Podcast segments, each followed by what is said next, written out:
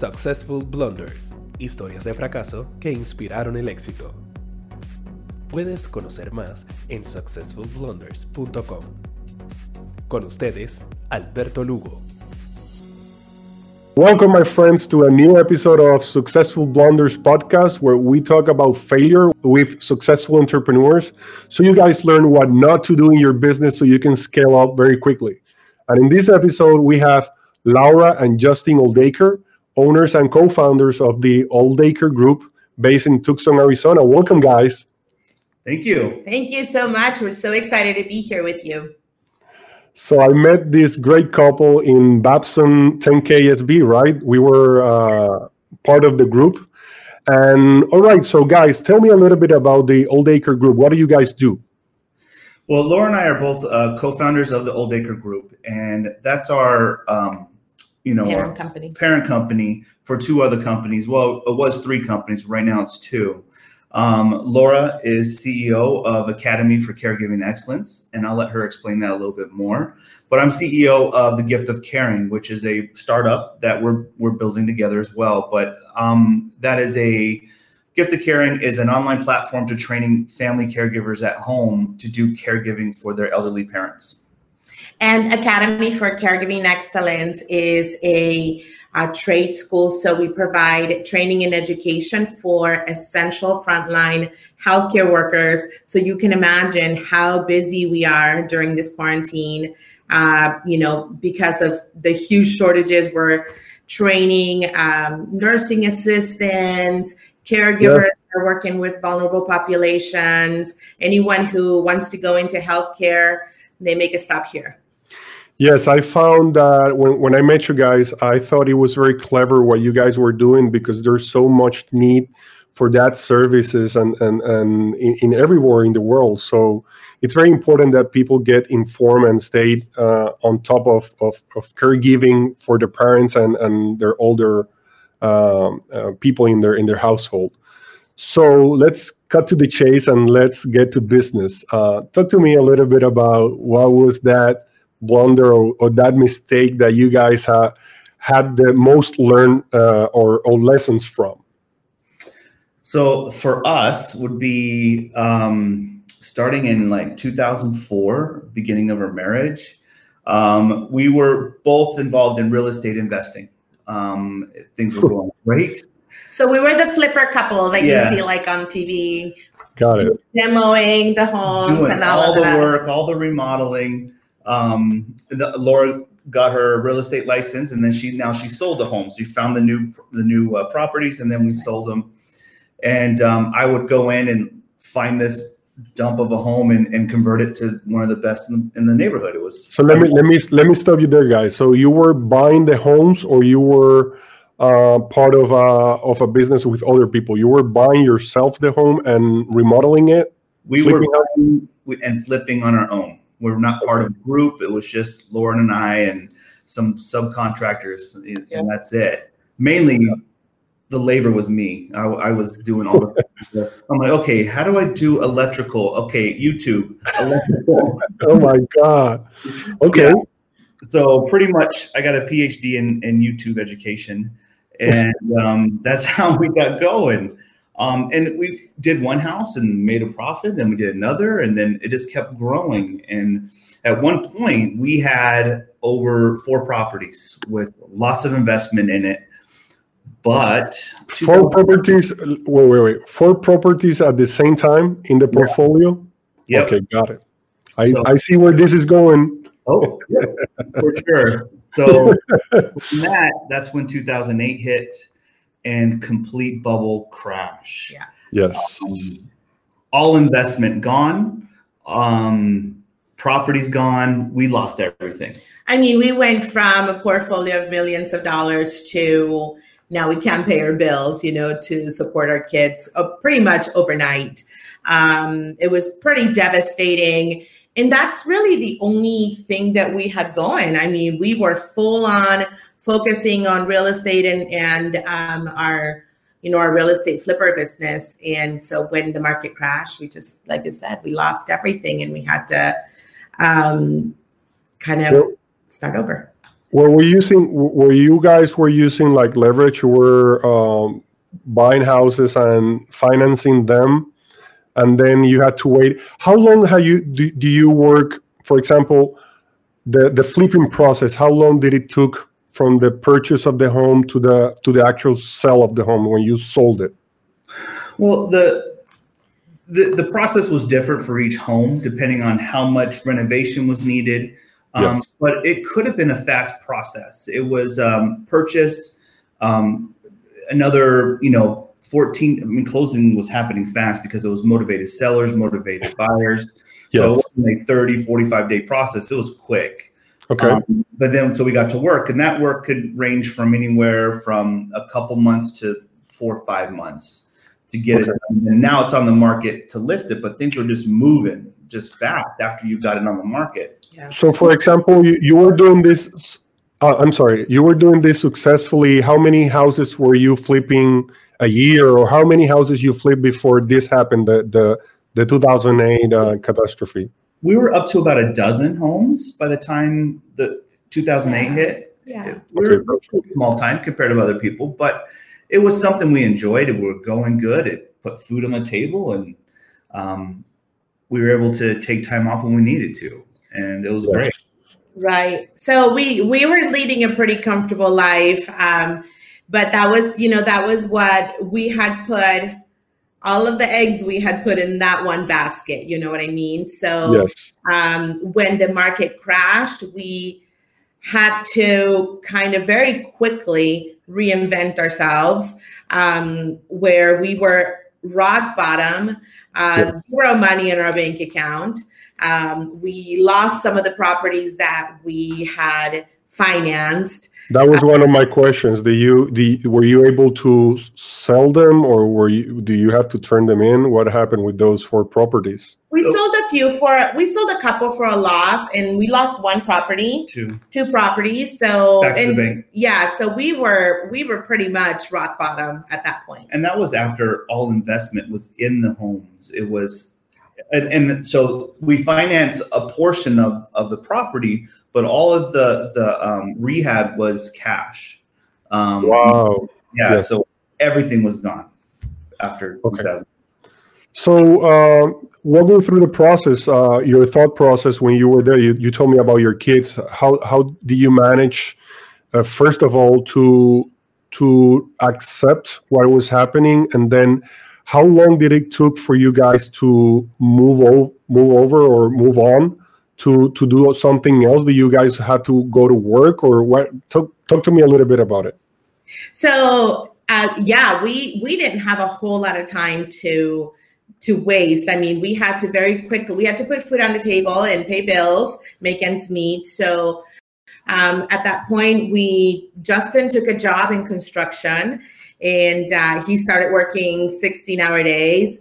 Wow. I job in caregiving because when I was in college, I worked as a caregiver with with older adults, with elderly, and I remembered at that point that I really loved it. I mean, I had always enjoyed it, and uh, so an opportunity came. I took a job in caregiving, and I was working 16 hour days. Justin was working 16 hour days in opposite schedules. So a period of about six months or so mm-hmm. that we didn't really see each other. We would take turns in taking care of the kids. The kids were very little at that point. I mean, wow. we're talking 12, 14 years, 14 years ago, 12, yeah. 14 years ago. And uh, yeah, it does. So at that point, when I went back to caregiving and was working so many hours, he was in construction. I had come back to the industry of healthcare and I started to see it with different eyes. It was at that time that the news reports were coming out saying in the next you know in the next year um, the baby boomers are gonna are yes. gonna reach uh, the you know retirement age and they're gonna start to retire 10,000 every day and yes. so it was at that moment that Justin and I with entrepreneurial eyes thought, well, this might be an opportunity for us. Um, and, it, and it just was, it was that, and on top of um, articles that were coming out of this caregiver stole so much money from their client they were caring for, and the, uh, abuse on caregivers and and Laura what the one day we had like together from every day because of the overlap of the schedule we were talking about it Yes. and she turned to me and said we could do a better job Yes. and from there we formed a company Mhm. called by your side senior care starting with one employee Laura Okay. and from there we grew it Yeah. and i i stayed in my job so she quit hers we found a couple clients and she was doing caregiving and then we got more clients then we needed to hire caregivers and it just kept snowballing from there um, and eventually got a point where it- after about what two years no a year and a half Mhm. i had to quit my job and go Yeah, and about a be a caregiver as well So what happened is we had no money and we started the business with with zero money really. Yes. Um, we took Justin's paychecks uh, a couple of times to pay when we started to bring on employees, uh, which was pretty quickly, you know, about three to five months after we started the business.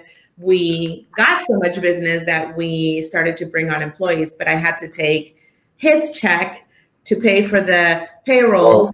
the payroll that because it takes a while for you to get paid from That's- insurance companies, from your clients. Yeah. So eventually, after about a year, we took a loan of thirty-five hundred dollars to start doing marketing. So That's pretty impressive to to and that and that's something let me stop you there. That's something that entrepreneur entrepreneurs do. You're working your ass 16 hours a day to give your check to pay other, other people in a new business. So you must have you must be thinking this has to work, right? Because you're right now you're you're spending your hard-earned cash putting it in another business to see if it works. So that let me applaud you for that. That's that's crazy. Uh, and then you went and took a loan. Well, we did, and it was a small loan because you got to remember we just lost everything. Nobody wanted to lend us money. Our Correct. credit, our credit was like you know in the dump. Um, Yeah. We didn't have so we didn't have much collateral because we had lost it to the banks.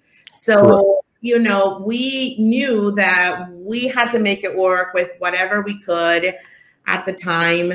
Um, eventually, a, a local CDFI lent us thirty five hundred dollars to Wow. start that you know with our marketing and that's when we officially registered the business because everything else was kind of like you know trying to you know trying to pay the employees but not really i hope that i wasn't for this but not really Yeah. paying taxes on it um It's And it- pretty common. limited amount of time but but it it's what gave us the opportunity to at that point when we got that small loan to get going. And grow. and then that's where the business really took off. And like you said you've got to be able to invest your time effort in, in whatever resource you have. At that moment all we had is time and effort right? We didn't have money.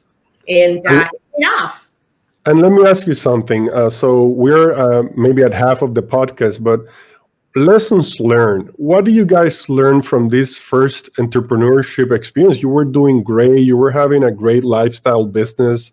Uh, you mentioned that you were taking vacations when you wanted it to, or you, you were you didn't have to work like 12 hours a day. So you you were a successful entrepreneurs when you first started. What are the three key lessons that you guys learned from that experience?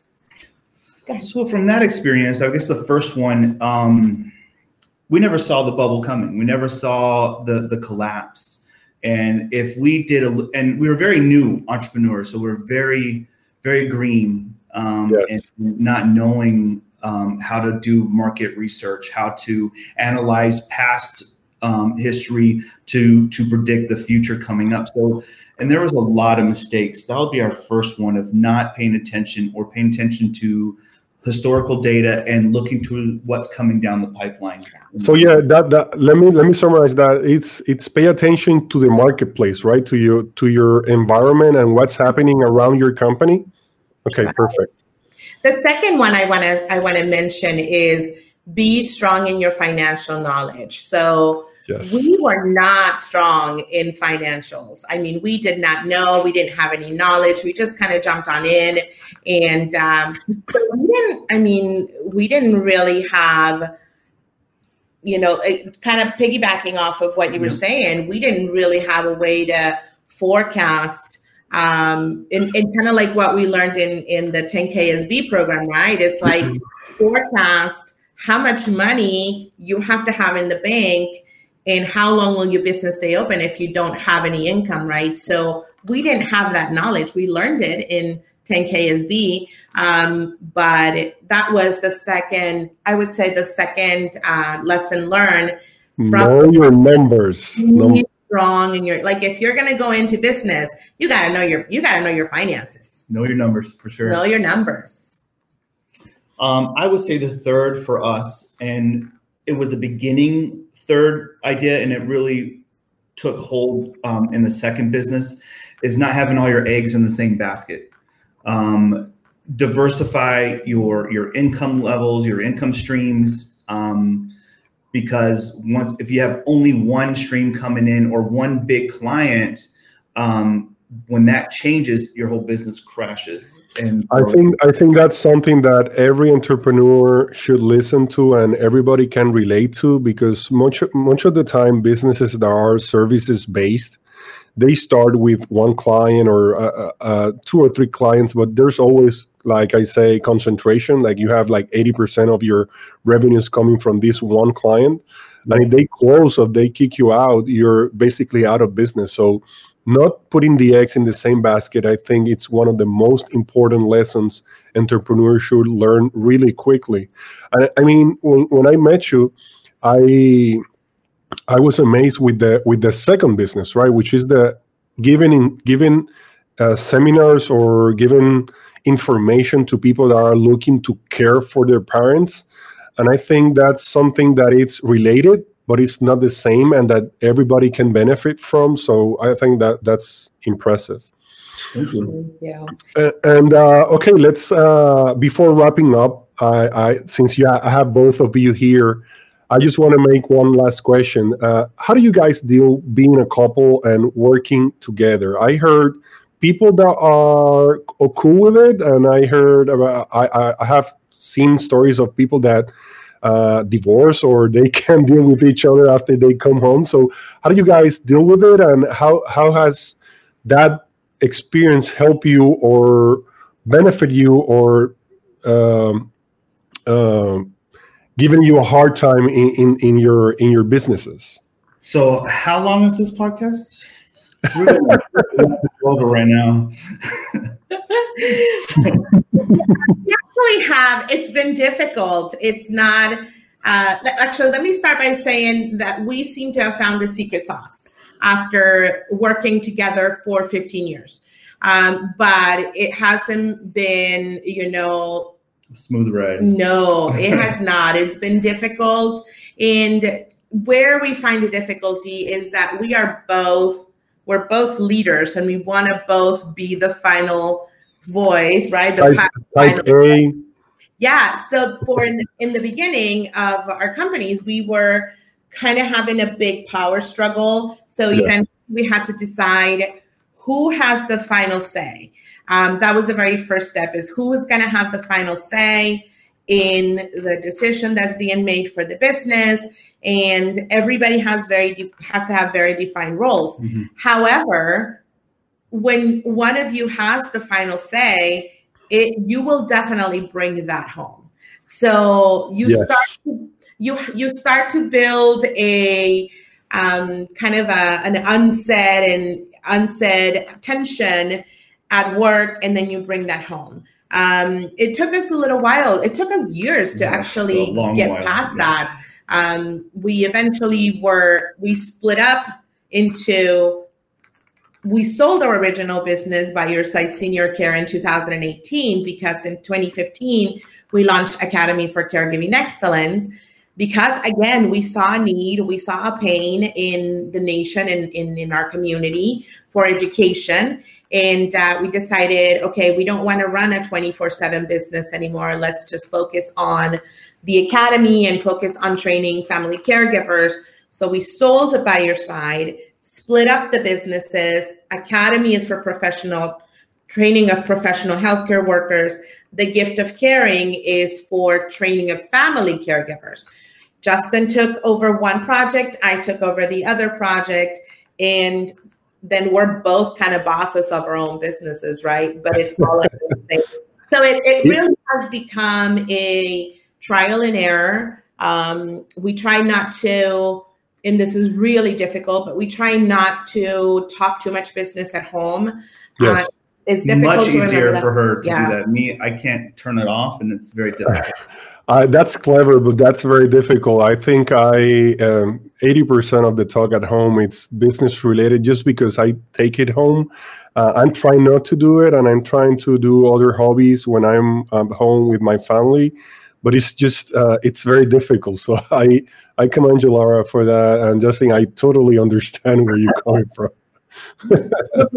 our our um, biggest successes in our relationship was having an understanding that we have bad days. We we both have bad days, and even in the same business, my bad day wasn't as bad as yours. You know, Yes. um, and so we had a at first an unspoken rule with like you come home and you just you're just spent and you just raise your hand up like i call funk button and they like pretend to hit a button and the person would say okay you called it first so I, that person's going to step up help with dinner letting that person just decompress and That's awesome. it worth it. and it, we, we wouldn't we, we never abused it and it, Right. it could something that be easily abused if we're both hitting it every day Yes. um, but for us, it it was a nice like, ah, she got the button first. I got the button first. But that person would just step up. Even if I had a bad day, also I would just step up, make dinner, get the kids fed, relax. I'm like, get her a, a glass of wine, and I'll take Yes. care of the rest of the night. And then vice versa, the next week where I needed it. So the funk button works really well. If you can imagine like the red button, like the red Yes. staple button, if you remember that, you just press Yes. the button. You don't actually have a button, Yeah. but we can help it. And it's the other person's like responsibility to take care of you that day. And it's work. I mean, borrow it, take use it, whoever's watching, it works really well. And the key is, like you said, is gonna be to not abuse it. Yeah. Yes. All right, guys. I want to thank you both for being in the podcast and being responsive with my request. Um, Our guys, um, thank you for having. Thank you for being with us. And Oh. remember, guys, Excited. Thank- Thank you. thank you for following us. Remember to click that bell so you can get notifications on new episodes and like and share if you're watching us through YouTube. And if you're listening to the po- this podcast, please uh, resubscribe and share as well if you find it useful. Thank you, guys. Thank, Thank you, you. Alberto. Successful Blunders, historias de fracaso que inspiraron el éxito. Puedes conocer más en successfulblunders.com.